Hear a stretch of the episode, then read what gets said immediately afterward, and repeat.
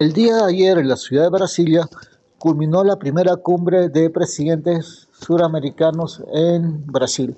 Esta cumbre, convocada por el presidente Ignacio Lula da Silva, tuvo dos ejes centrales.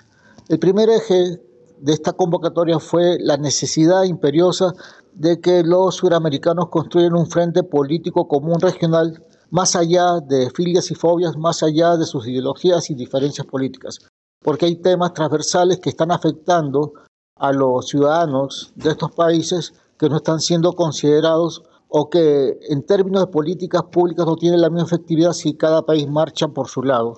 En ese sentido, Lula propuso construir un frente común a partir de políticas de Estado se generaran consensos en ciertos temas, como la, agenda verde, como el cambio climático, como la protección y defensa de la Amazonía, etcétera, etcétera.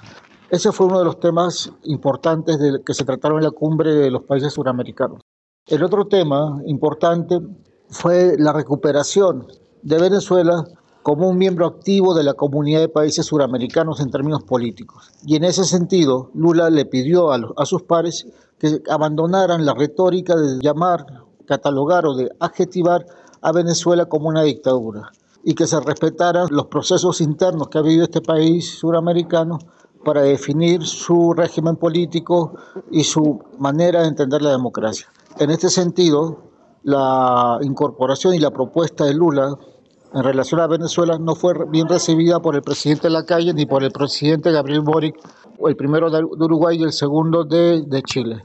La posición de la calle se puede entender ya que pertenece a un partido de derecha, sin embargo, la posición de Gabriel Boric, presidente de Chile, que viene de una formación política izquierda, no es coherente con sus principios políticos. Pero bueno, eso es lo que hubo en la cumbre de, países de América del Sur.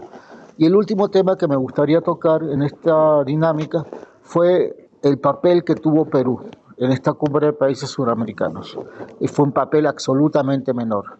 En primer lugar, el único presidente o presidenta que no asistió de los 11 países suramericanos que conforman a los gobiernos y regímenes democráticos de América del Sur fue el, el de Dina Boluarte. Dina Boluarte no asistió a la, a la cumbre de países suramericanos y mandó a la ministra de Relaciones, a la canciller, que en este escenario es un, es un enviado menor. Eh, se dice en la trastienda de las relaciones políticas que Dina Boluarte no fue no era bien vista, que no era bien vista la asistencia de Dina Boluarte a este evento democrático debido a que a su problema de origen democrático, ya que Dina Boluarte fue impuesta por la cúpula fujimorista instalada en el Congreso peruano y que facilitó el desalojo del poder del presidente legítimamente elegido en términos constitucionales que fue Pedro Castillo.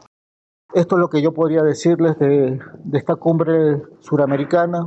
Estos son los temas que se tocaron para ustedes, José Carlos Luque Barazán, profesor e investigador de la Universidad Autónoma de la Ciudad de México.